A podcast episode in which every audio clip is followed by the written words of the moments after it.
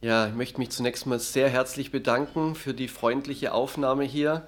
Also ich muss echt gestehen, ich habe mich sehr wohl gefühlt. Irgendwie fällt es mir voll schwer, jetzt heute äh, Mittag schon so früh zurückzufahren. Ich hätte den Nachmittag sehr gerne noch mit euch gemeinsam hier verbracht.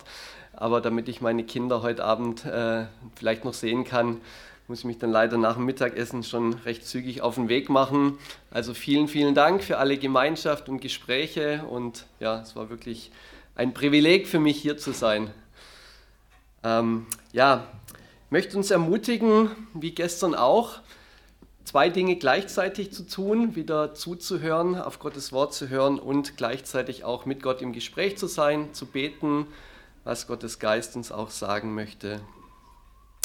Ja, und ich möchte mit, mit uns gemeinsam nochmal dieser Frage nachgehen, wie können wir denn als Christen, als Gemeinde, als Gemeinde Graz-Geidorf, als Kirche im Kino in Innsbruck in unserer Gesellschaft, in unserer Zeit leben. Was ist unser Auftrag? Was ist unsere Berufung? Und ich möchte dazu heute mit euch in eine Zeit zurückgehen im Alten Testament, 2600 Jahre vor unserer Zeit in einer Zeit, die für das Volk Gottes damals sehr, sehr, sehr herausfordernd war und sehr intensiv und wo sie auch mit dieser Frage ringen mussten, wie leben wir denn jetzt in dieser Zeit und Gesellschaft, in der wir uns auf einmal da wiederfinden. Wir befinden uns im 6. Jahrhundert vor Christus. Ähm, die Zeit ist nicht einfach, im Gegenteil, sehr, sehr schwierig, sehr herausfordernd für das Volk äh, Gottes. Das Nordreich Israel ist aufgrund ihres Abfalls von Gott, ihres Götzendienstes schon vor einiger Zeit verschleppt worden von den Assyrern. Und äh, jetzt äh, sind die Babylonier gekommen und haben das Südreich Juda erobert, 586 vor Christus. Jerusalem wird zerstört und die Bevölkerung wird in so Wellen deportiert nach Babylon. Und die Frage ist, was sollen die Menschen, die jetzt dorthin gekommen sind, denn dort machen? Wie sollen sie leben? Ja? In einer Welt, in einer Kultur, in einem Umfeld, was einen komplett anderen Glauben hat als sie, komplett andere Werte, komplett andere Weltanschauung. Ja? Also nicht nur ein bisschen anders, sondern total anders. Und wenn wir in die Bibel schauen, äh, ins Buch Jeremia, dann entdecken wir dort verschiedene Optionen, die sich jetzt anbieten. Die erste Option ist die Option, die die Babylonier am liebsten gehabt hätten. Ja, das Denken der Babylonier war folgendes. Wir deputieren die, die wichtigsten, die bedeutendsten Persönlichkeiten, die, die irgendwie politisch gebildet sind oder die in der Gesellschaft halt eine wichtige Funktion haben, auch die Künstler und so weiter, die deportieren wir. Die leben eine Zeit lang in Babylon, kriegen dort diese Weltanschauung mit, saugen die in sich auf und gehen dann in ihr Land zurück und sind im Prinzip wie wir Babylonier. Spätestens die zweite oder dritte Generation, ja, die ist dann auf alle Fälle völlig angepasst. Das nennt man Assimilation. Ja. Das war die Strategie, die die Babylonier verfolgt haben. Man könnte es vielleicht so zusammenfassen, ja, lebt in der Stadt, lebt in dieser Welt, lebt in dieser Kultur und gebt dabei eure geistliche Identität als Gottes Volk auf. Passt euch an.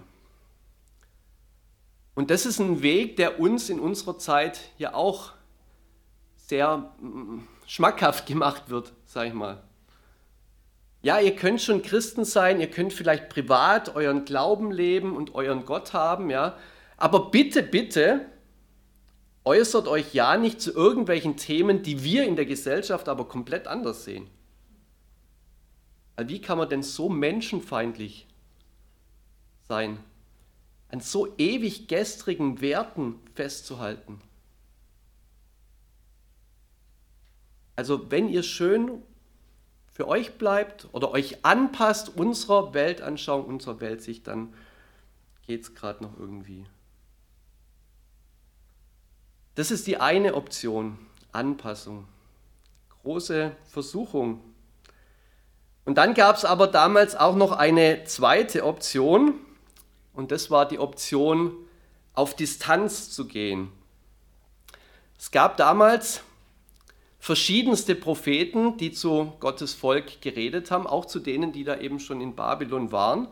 Und da gab es nicht nur Propheten wie den Jeremia, sondern es gab auch andere sogenannte falsche Propheten. Ja, einer wird auch mit Namen genannt, der heißt Hanania. Und der hat zum Beispiel in Jeremia 28 gesagt, also ihr Lieben, dieses Exil, das wird ganz, ganz, ganz kurz sein. Ja, höchstens zwei Jahre, dann ist es vorbei. Jeremia, wir erinnern uns, wenn wir die Bibel kennen, hat gesagt 70 Jahre. Was wäre jetzt die Gefahr gewesen, wenn die, die Menschen aus Gottes Volk diesen falschen Propheten glauben?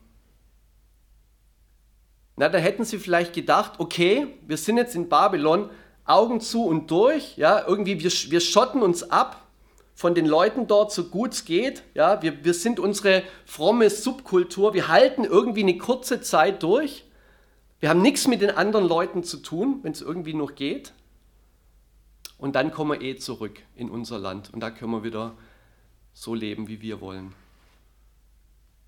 Rückzug, Distanz, ist auch eine große Versuchung, ja, eine große Versuchung, gerade wenn die Gesellschaft und die Werte und der Glauben unserer Umgebung so anders ist, dass wir sagen, okay, dann wollen wir mit den Leuten da draußen so wenig es geht zu tun haben. Wir sind halt unter uns, ja, wir, wir kuscheln uns noch näher zusammen, wir ziehen uns in unser frommes Schneckenhaus zurück ähm, und die Welt da draußen geht uns nichts an. Wenn wir ein paar Steine haben, können wir sie vielleicht noch ein bisschen nach außen werfen.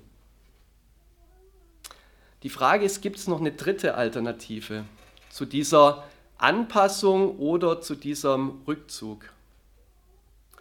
Ja, die gibt es und das ist das, was uns hier in diesem Text in Jeremia 29 ähm, beschrieben wird.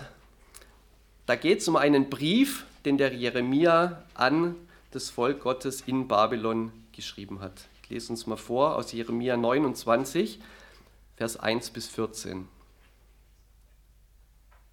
Und dies sind die Worte des Briefes, den der Prophet Jeremia von Jerusalem an den Rest der Ältesten, der Weggeführenen und an die Priester und an die Propheten und an das ganze Volk sandte, das Nebukadnezar von Jerusalem nach Babel gefangen weggeführt hatte. Nachdem der König Jechonja und die Herren und die Hofbeamten, die Obersten von Juda und Jerusalem und die Schmiede und Schlosser Jerusalem verlassen hatten.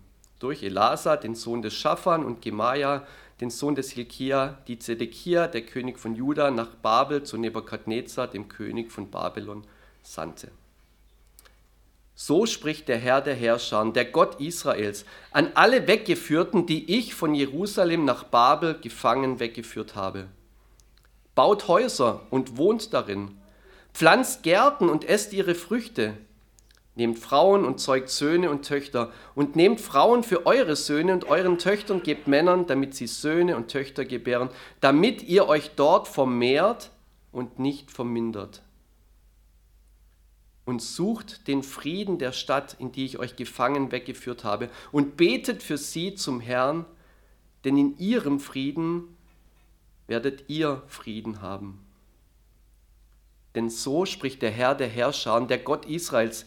Lasst euch von euren Propheten, die in eurer Mitte sind, und von euren Wahrsagern nicht täuschen und hört nicht auf eure Träume, die ihr euch träumen lasst. Denn Lüge weissagen sie euch in meinem Namen. Ich habe sie nicht gesandt, spricht der Herr.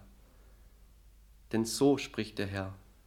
Erst wenn 70 Jahre für Babel voll sind, werde ich mich euer annehmen und mein gutes Wort, euch an diesen Ort zurückzubringen, an euch erfüllen. Denn ich kenne ja die Gedanken, die ich euch über euch denke, spricht der Herr, Gedanken des Friedens und nicht zum Unheil, um euch Zukunft und Hoffnung zu gewähren. Ruft ihr mich an, geht ihr hin und betet zu mir, dann werde ich auf euch hören. Und sucht ihr mich, so werdet ihr mich finden. Ja, fragt ihr mit eurem ganzen Herz nach mir, so werde ich mich von euch finden lassen, spricht der Herr. Und ich werde euer Geschick wenden und euch sammeln aus allen Nationen und aus allen Orten, wohin ich euch vertrieben habe, spricht der Herr. Ich werde euch an den Ort zurückbringen, von dem ich euch gefangen weggeführt habe. Wort des lebendigen Gottes. Also damit haben die Leute dort wahrscheinlich nicht gerechnet, dass der Jeremia in diesem Brief schreibt, sucht das Wohlergehen oder den Frieden, hebräisch Shalom, der Stadt, in die ich euch gefangen weggeführt habe und betet für sie zum Herrn. Und dann sagt er noch, denn in ihrem Frieden oder in ihrem Wohlergehen oder in ihrem Shalom werdet auch ihr Shalom, Wohlergehen und Frieden finden. Das ist irgendwie krass, oder? Also wir müssen uns das echt mal auf der Zunge zergehen lassen, ja? Die sind von diesen Feinden, wurde die Stadt eingenommen, die Leute wurden mit Gewalt deportiert. Und jetzt schreibt der Jeremia, setzt euch für das Wohl dieser Stadt, in der ihr euch jetzt wiederfindet, ein. Betet für sie, sucht ihr Bestes. Sucht ihren Shalom. Und Shalom, Frieden, meint nicht nur irgendwie die Abwesenheit von Konflikten, ja, sondern es meint umfassendes Wohlergehen. Wirklich, Luther übersetzt zu Recht, Suche der Stadt Bestes. Und Jeremia geht sogar so weit, dass er sagt, ihr werdet euer Wohlergehen darin finden, wenn es dieser Stadt wohlergeht. Was? Und er gibt ihnen eben einen Auftrag, ja. Lasst euch nieder. Macht es zu eurem Zuhause, baut Häuser, pflanzt Gärten, heiratet, bekommt Kinder, vermehrt euch. Und damit wir das jetzt nicht falsch verstehen, ja, ähm, Gott wusste schon, dass die Babylonier jetzt keine guten Leute sind. Ja. Also er hat ja auch durch die Propheten immer wieder Gericht angekündigt und es würde auch nicht mehr allzu lang dauern, dann würde Gott auch über Babylon Gericht üben. Also diese Stadt war furchtbar. Schön, mächtig, herrlich, äh, imposant anzuschauen. Ich war vor Jahrzehnten mal in, in Berlin im Pergamon-Museum. Da steht da dieses, dieses Tor, was damals in Babylon stand. Das kann man heute noch anschauen. Beeindruckend, imposant. Ja. Es muss unglaublich schön gewesen sein, beeindruckend diese Stadt. Aber auch sehr gottlos. Gewalt, Unmoral, Korruption, Unterdrückung, vor allem von Andersdenkenden. Und trotzdem sagt Gott, sucht dieser Stadt Bestes, sucht ihr Wohlergehen, betet für sie zum Herrn. Passt euch weder an, noch zieht euch innerlich zurück und werft gedanklich mit Steinen auf sie. Das ist eine dritte Art, oder? Anders als die, die die Babylonier wollten und anders als die, die diese falschen Propheten äh, vielleicht propagiert haben. Denn Gott sagt zweierlei. Sie sollen in dieser Stadt leben und gleichzeitig ihre geistliche Identität als Gottes Volk bewahren. Ja? Sie sollen sich vermehren und nicht weniger werden. Das geht dann nur, wenn sie auch ihre Identität tatsächlich bewahren aber gleichzeitig sollen sie Häuser bauen, Gärten pflanzen und eben das Wohlergehen der Stadt suchen. Und nochmal, Babylon war keine christliche Stadt. Das komplette Gegenteil. Ja? Ähm, wenn du die Bibel liest von Anfang an, ja, Turmbau zu Babel und, und, und die Geschichte weiter verfolgst, diese Stadt, dieser Name, steht immer für Gottlosigkeit, für Unmoral, für alles Mögliche, Stolz, Selbstsucht, Überhöhung, Gottlosigkeit. Aber Gott ruft durch den Jeremia seine Menschen dazu auf, die besten Bürger dieser Stadt zu sein, die es gibt.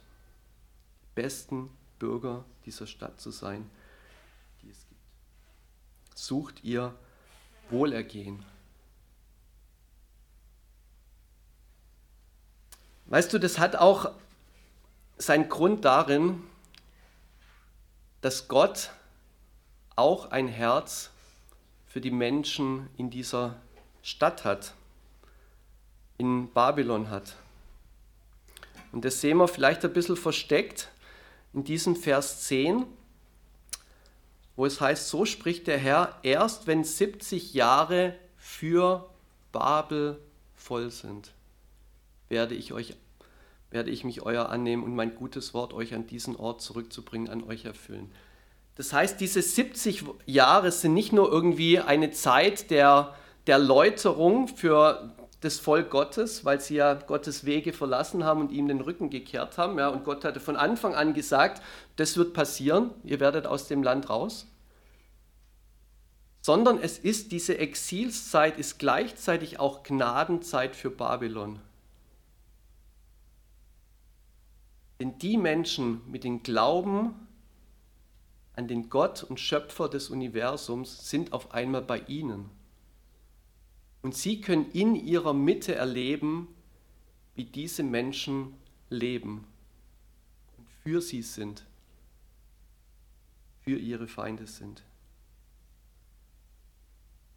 Gott ist ein Gott der Gnade und Exilszeit ist immer auch Gnadenzeit für Menschen, die Gott den Rücken gekehrt haben oder auf Abstand zu ihm sind. Suchet der Stadt Bestes, dieser Stadt, die komplett andere Werte und einen anderen Glauben hat. Wenn wir ins Neue Testament gehen, dann entdecken wir bei Jesus was ganz Ähnliches, oder?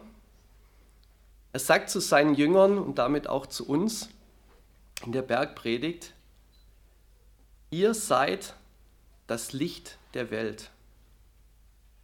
Eine Stadt, die auf einem Berg liegt, kann nicht verborgen bleiben.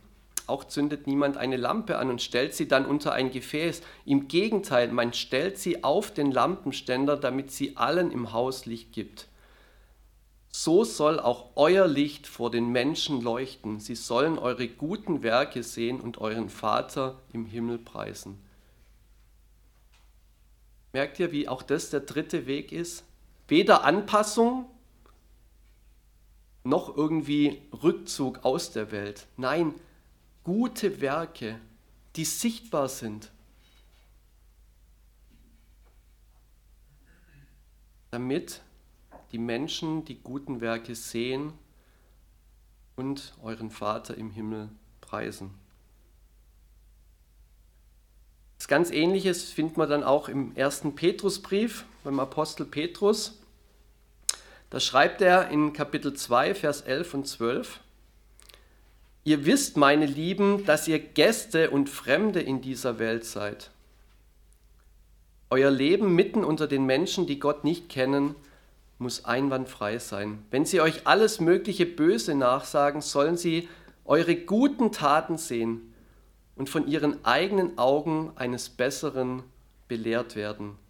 Vielleicht kommen sie dann zur Besinnung und preisen Gott für ihre Rettung am Tag seines Gerichts. Ich finde die Parallelen hier spannend und interessant zu, dieser, zu diesem Brief aus dem Alten Testament, weil der Petrus schreibt den Christen, die da verstreut in der Diaspora leben, etwas ganz Ähnliches, oder? Er, er redet davon, dass sie Gäste und Fremde sind. Und dieses Wort Gäste bedeutet eigentlich Menschen ohne das volle Bürgerrecht des Landes. Ja? Die, die hatten das Bürgerrecht des Landes, aber irgendwie geistlich gesehen gehören sie nicht wirklich dazu.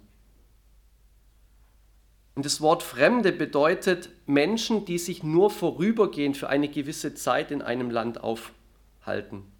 Ja, so wie Flüchtlinge zum Beispiel. Und dann gehen sie wieder zurück. Petrus erinnert die Christen damals daran, dass sie Bürger eines anderen Reichs sind, dass sie Bürger des Himmels sind und dass wir hier auf dieser Erde immer irgendwie nur Gäste und Fremde sind für eine gewisse Zeit. Eigentlich gehören wir woanders hin. Und ich weiß nicht, wie es dir geht, aber mir geht es schon so, dass je mehr ich den Eindruck habe, dass sich die Gesellschaft irgendwie in eine Richtung verändert, wo ich mit Dingen Mühe habe, dass ich mich fremd fühle. Dass ich irgendwie so einen Eindruck habe, oh, ich habe das Gefühl, ich gehöre gar nicht mehr so hierhin. Ja, irgendwie fühle ich mich, mich fremd. Irgendwie meine Meinung, die, die, die passt nicht mehr in diese, in diese Zeit. Und die Frage ist, wie, wie gehen wir damit um? Wie verhalten wir uns? Ziehen wir uns dann zurück? Oder passen wir uns an? Oder gehen wir diesen Weg, unsere geistliche Identität zu bewahren und gleichzeitig für die Menschen in unserer Stadt zu sein? So anders sie auch denken, glauben und leben möchten.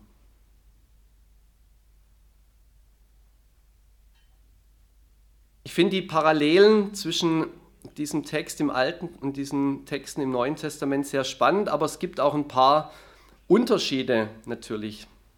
Nur ganz kurz. Im Alten Testament, und wir sehen das ja hier in Jeremia oder in dem, was Jeremia schreibt, war die Vermehrung vor allem durch natürliches Wachstum. Ja, kriegt Kinder, vermehrt euch. Und wenn wir ins Neue Testament schauen, ja, dann ist die Vermehrung vor allem auch durch Evangelisation. Ja, dadurch, dass wir die frohe Botschaft weitersagen, dass Menschen zum Glauben kommen, geistlich wachsen, Jünger werden, andere wieder zu Jüngern machen, die wieder andere zu Jüngern machen. Noch ein Unterschied, damals im Alten Testament war sehr stark der Gedanke, das Volk Gottes lebt in einem Land, lebt dort mit Gott nach seinen Geboten und die Völker von ringsherum kommen, um zu sehen, wie dieses Volk mit Gott lebt. Und idealerweise schließen sie sich ihm an. Ja. Es war also eine Komm- und Sie-Strategie ähm, sozusagen oder, oder ja, Mission. Im Neuen Testament geht die Bewegung also hin nach Jerusalem. Im Neuen Testament geht die Bewegung von Jerusalem in die Welt hinaus, oder? Jesus sagt zu seinen Jüngern, geht hin in alle Welt, macht alle Menschen zu meinen Jüngern, tauft sie, lehrt sie alles halten, was ich euch befohlen habe. Das ist ein Unterschied, oder? Wir, wir, wir sollen nicht erwarten, so schön das ist, dass wir schöne Gottesdienste feiern, dass die Leute nur zu uns kommen sondern wir sind berufen, hinzugehen, Beziehung zu leben, Beziehung zu bauen, bewusst als Christen, alleine, zu zweit, zu dritt, als Kleingruppe. Ich, ich ermutige euch sehr, ihr Lieben, schließt euch in Kleingruppen zusammen. Wir nennen das Homegroups bei uns. Äh, wir versuchen das als offene Kleingruppen zu leben, Jüngerschaftszellgruppen, wo auch Leute dabei sein können, die Jesus nicht kennen wo wir beten, wo wir das echte Leben mit allen Höhen und Tiefen teilen und wenn wir die Bibel lesen, nicht nur die Bibel lesen, damit wir irgendwie in unserem Kopf noch ein bisschen mehr Wissen anhäufen und noch ein bisschen frommer werden, sondern dass wir das Wort Gottes in unserem Alltag umsetzen und mit Menschen das teilen. Wir brauchen das, ihr braucht es. Wenn du noch keine Kleingruppe hast, möchte ich sehr ermutigen, dass du dir so eine Kleingruppe suchst oder dass du eine anfängst dann hingehen, andere zu Jüngern machen, Beziehung bauen. Noch ein Unterschied zwischen Altem und Neuen Testament. Damals im Alten Testament gab es ja das mosaische Gesetz, auch mit Speisegeboten beispielsweise, wo sich die Juden von den Nichtjuden unterschieden haben. Und im Neuen Testament sehen wir dann, weil Jesus das alles erfüllt hat, diese ganzen Zeremonialgesetze, erklärt er alle Speisen für rein. Und auf einmal ist eine ganz neue Art auch der Gemeinschaft des Essens zum Beispiel von Juden mit Nichtjuden möglich. Ja? Der Petrus hat ein bisschen gebraucht, bis er das gecheckt hat. In der Apostelgeschichte hat er erst so eine Vision vom Himmel gebraucht, ja? Ähm, bis er dann hingegangen ist in das Haus von Menschen, die keine Juden waren und mit ihnen gegessen hat. Was bedeutet das? Wir haben ganz andere Freiheiten als damals die Juden. Freundschaft zu leben, Beziehung zu leben, Gemeinschaft zu haben mit Menschen, die in anderen glauben und die andere Werte haben. Aber es ist auch eine Challenge. Es ist auch eine Herausforderung.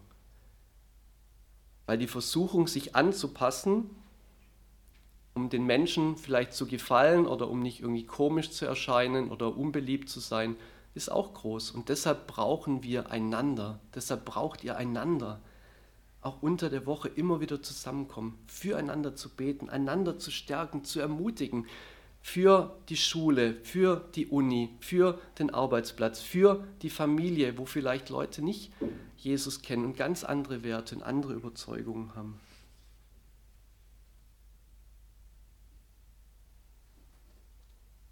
Was bedeutet es jetzt für uns zum Wohl unserer Gesellschaft zu leben, als Menschen, die sich nicht anpassen sollen, die heilig leben sollen?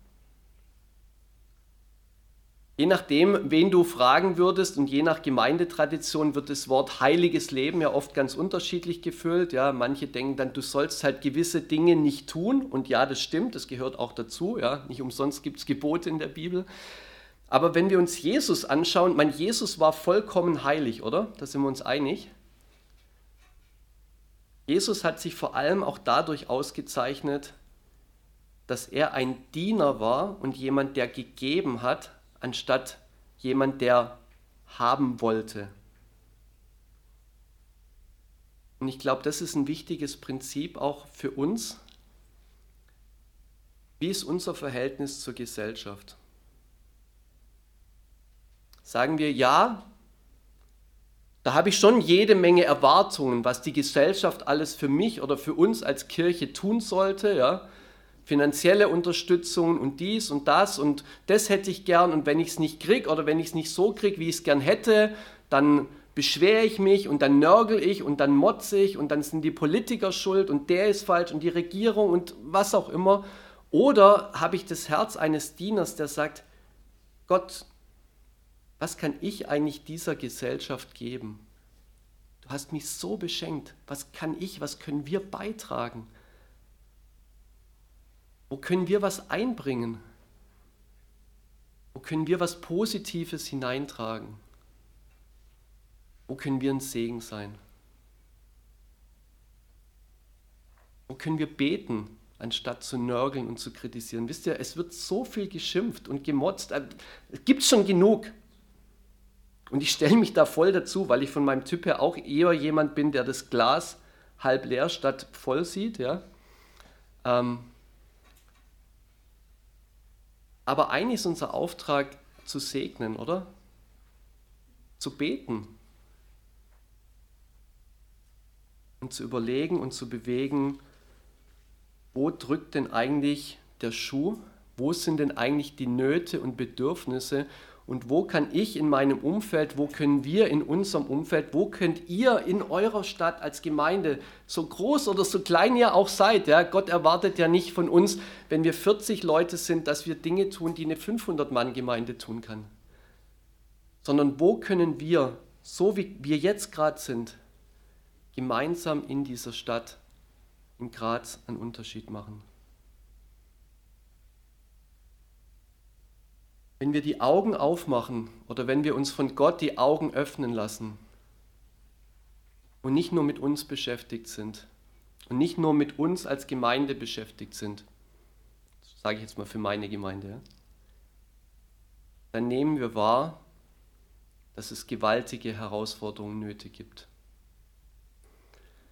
Bei uns in der Gemeinde gibt es ein paar junge Leute, ähm, die setzen sich jetzt ein für das Thema Menschenhandel oder gegen Menschenhandel.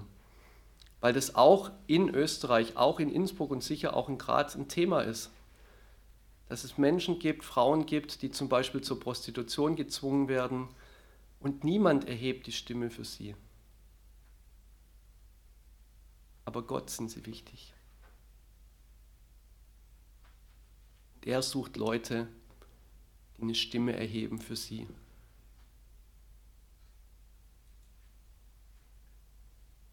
Oder Schüler und Schülerinnen, die an diesem, diesem Leistungsdruck, der da ist und an diesem, dein Wert hängt von dem ab, was du leistest und von den Posts, die du, die, die, die du kriegst und den Likes, die kommen und was auch immer und deinem Aussehen und sonst was, die da dran schier zerbrechen. Gott sieht sie Und er wünscht sich, dass jemand einfach einen Arm um sie legt und sagt, hey, du bist geliebt und gewollt und angenommen von dem Gott, der dich gemacht hat. Und er sieht dich. Auch wenn viele dich nicht sehen und nur aufs Äußere schauen, er sieht dich bis tief ins Herz hinein. Oder die älteren Menschen, wo viele so einsam sind. In einer Gesellschaft und Zeit, wo nur Gesundheit zählt und Effektivität und Leistung und was auch immer, die teilweise in ihren Seniorenheimen allein da sitzen. Gott sieht sie und er wünscht sich, dass wir vielleicht hingehen, einfach mal da sind für einen Spielenachmittag oder einen Kaffee trinken. Ich glaube, es gibt so unglaublich viele offene Türen.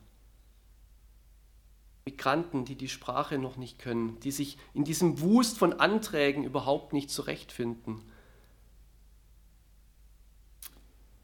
Und ihr Lieben, es geht nicht darum, dass wir jetzt ein schlechtes Gewissen kriegen und sagen, oh Hilfe, jetzt gehe ich hier raus mit lauter Appellen und auf einmal äh, kriege ich voll den Stress, ja, wie soll ich denn das alles umsetzen? Nein, es geht darum, letzten Endes zu beten, oder? Gott zu fragen, den Heiligen Geist zu fragen und zu sagen, Herr, gibt es vielleicht eine Person oder eine Sache, wo du möchtest, dass ich oder wir uns zum Wohl dieser Stadt engagieren können. Und weißt du, was das Krasse ist? Gott gebraucht uns mit unseren Grenzen und mit unseren Schwächen. Und manchmal sogar deswegen. Meine Frau und ich, wir sind, ähm, oder wir gehen, unsere Familie, seit dreieinhalb Jahren durch die schwerste Zeit unseres Lebens. Unsere mittlere Tochter hat vor dreieinhalb Jahren eine Essstörung entwickelt. Das kam für uns aus heiterem Himmel. Und ab, ab dieser Zeit war eigentlich unser Leben nicht mehr so wie vorher. Uns hat es komplett den Boden unter den Füßen weggezogen. Ähm, die war seither und ist gerade auch wieder ähm, in Kliniken. Und ähm, das schüttelt dich komplett durcheinander. Kommt alles, alles in Unordnung, einschließlich des Glaubens ähm, ist dann gar nicht so einfach, irgendwie von einem guten Gott zu reden, wenn man das Gefühl hat, in meinem Leben ist gerade alles andere als gut. Und es war ein Weg und ist immer noch ein Weg, das durchzubuchstabieren und anzunehmen, dass Gottes Wege oftmals auch solche schwierigsten Zeiten beinhalten, die sich auch nicht ganz schnell verändern oder noch überhaupt gar nicht verändert haben. Aber weißt du, was meine Frau und ich gemerkt haben? Nach einer Weile uns ist eins bewusst geworden, was uns gefehlt hat, als unsere Welt so aus den Fugen geraten ist, war andere Menschen, die in einer ähnlichen Situation waren, andere Eltern, die in so einer Situation waren, wie denen wir reden konnten. Weil wir den Eindruck hatten, das, was wir erleben, das kann jemand, der nicht betroffen ist, nicht in dieser Art und Weise verstehen. Das ist auch gar kein Vorwurf. Und dann haben wir angefangen, nach einer gewissen Zeit das vor Gott zu bewegen und wir hatten, hatten den Eindruck, Gott beruft uns dazu, zu versuchen, eine Selbsthilfegruppe zu starten für andere Angehörige von Kindern mit einer Essstörung. Und äh, wir haben dann Kontakt aufgenommen. Es gibt so einen Dachverband Selbsthilfe in Tirol und haben gesagt, ja, hier sind wir. ähm, wir hätten den Eindruck, es wäre gut, so eine Gruppe zu starten. Und dann haben sie uns gesagt, ja, wir denken, die Not ist riesig, aber macht, macht euch nicht zu viel Hoffnung. Ja, da gab es schon lange nichts mehr in diese Richtung und ähm, es ist sehr schambehaftetes Thema. Also ähm, ihr könnt es gern probieren, wir unterstützen euch dabei. Ihr kriegt auch die ersten 100 Flyer gratis von uns gedruckt, aber ähm, ja, seid nicht enttäuscht, wenn nichts draus wird.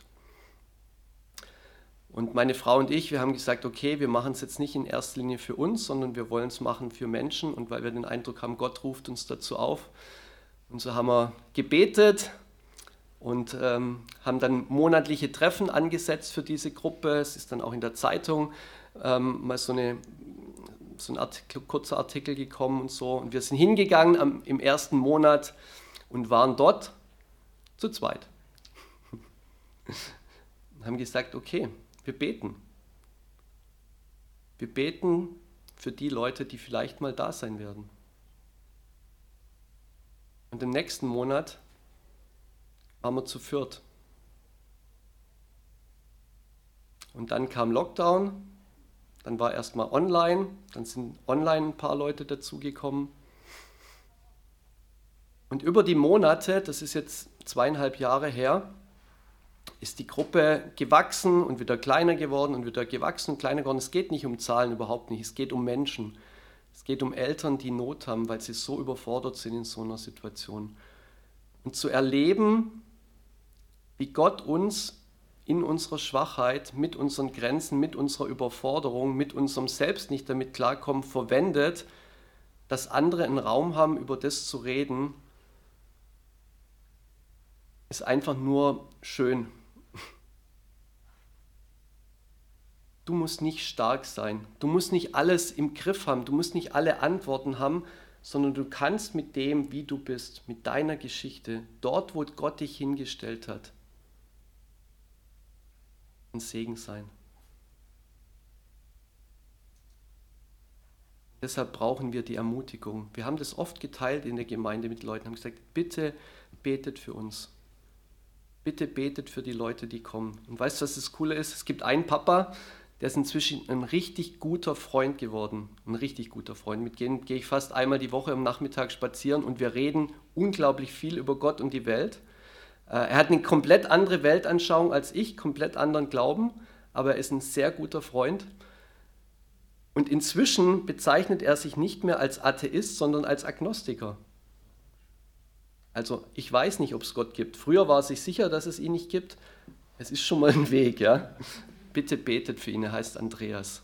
Ich wünsche mir so, dass mein Freund Andreas eines Tages bei dem Mal, wo Jesus auf uns wartet, mit dabei ist.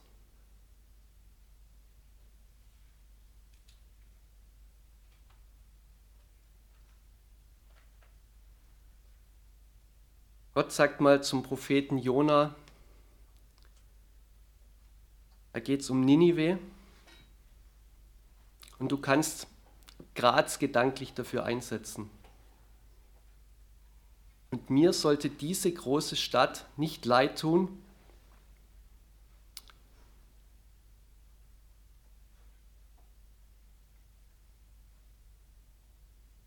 in der mehr als 120.000 Menschen leben, die rechts und links nichts unterscheiden können.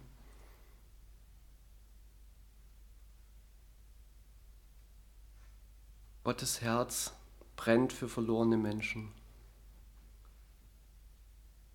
Das sehen wir so an Jesus. Jesus ist derjenige, der freiwillig ins Exil gegangen ist, oder? Er hatte die perfekte Heimat ohne Probleme. Der macht sich auf und lässt sich schicken und geht freiwillig ins Exil, in unsere Welt, in unseren Zerbruch, in unsere Unordnung, in unsere Sünde, in unseren Unglauben hinein. Er predigt und er liebt und er heilt und er lehrt und er dient und er weint. Er weint über Jerusalem, über die Menschen, die nicht umkehren, diese Gnade nicht annehmen. Aber er liebt weiter, er dient weiter und er geht ans Kreuz und er betet, Vater, vergib ihnen, sie wissen nicht, was sie tun. Dort am Kreuz verliert er den Shalom,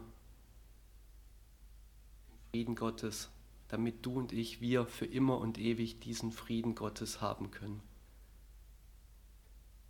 Ist das nicht gewaltig? Ist das nicht unfassbar? Also Jesus war ja damals eine Ein-Mann-Minderheit unter lauter Leuten mit einem komplett anderen Glauben und anderen Werten, oder? meine, selbst seine Jünger haben es ja lang nicht kapiert, wer er wirklich ist.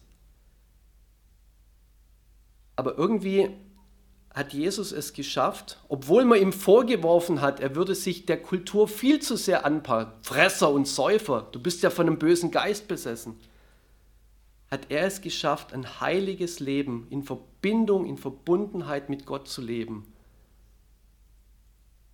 und den Menschen zu dienen und mit ihnen zu essen und ihr Freund zu sein.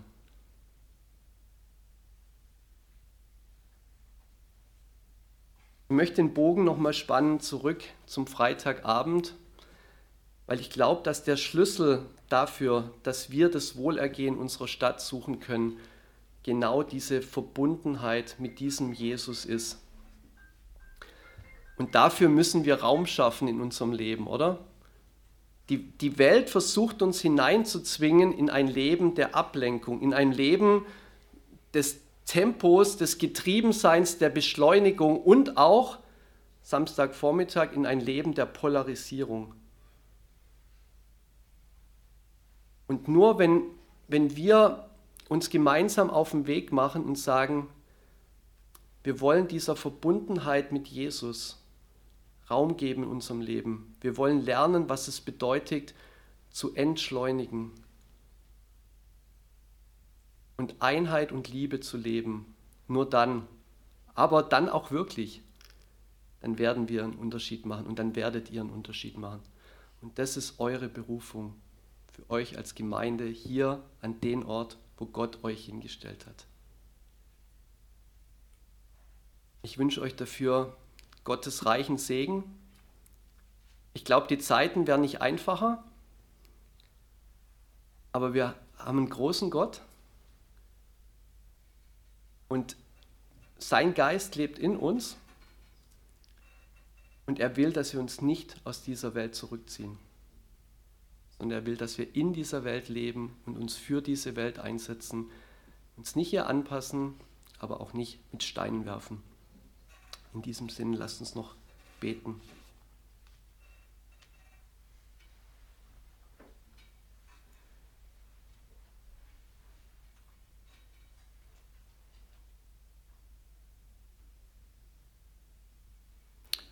Herr Jesus Christus, wir danken dir so von Herzen, dass du für uns alles verlassen hast, dass du in der Fremde warst, als One-Man-Minderheit heilig gelebt hast und gedient hast und dich aus Liebe hingegeben hast. Herr, wir verdanken dir wirklich alles und ich möchte beten, Herr, dass du diese Gemeinde hier segnest, jeden Einzelnen und sie als Gemeinschaft, sie einen Unterschied machen können. Ein entschleunigtes Leben in Einheit und Liebe, ein Leben in tiefer Verbundenheit mit dir und miteinander und dass du ihnen zeigst, wie sie als Gemeinde und auch als Einzelne und als kleine Gruppen einen Unterschied machen können, Nöten und Bedürfnissen begegnen können, das Evangelium teilen können, Gutes tun können. Herr, wir möchten beten um deinen Segen für Graz, für die Steiermark, für Österreich, für Europa und für unsere ganze Welt dass du deine Kinder leuchten lässt, Herr. Wir bekennen dir, wie schwach wir sind. Wir bekennen dir, wie sehr wir deine Gnade und deine Kraft brauchen. Aber wir danken dir, dass du für uns bist und in uns lebst. Wir danken dir für den Frieden, den du uns gegeben hast, den Frieden, den nichts und niemand sonst in dieser Welt uns geben kann. Herr, lass uns in diesem Frieden, dieser Verbindung mit dir leben wir freuen uns auf diesen Tag, den du versprochen hast, dieses Mal mit dir, dass du wartest. Danke dafür, Herr.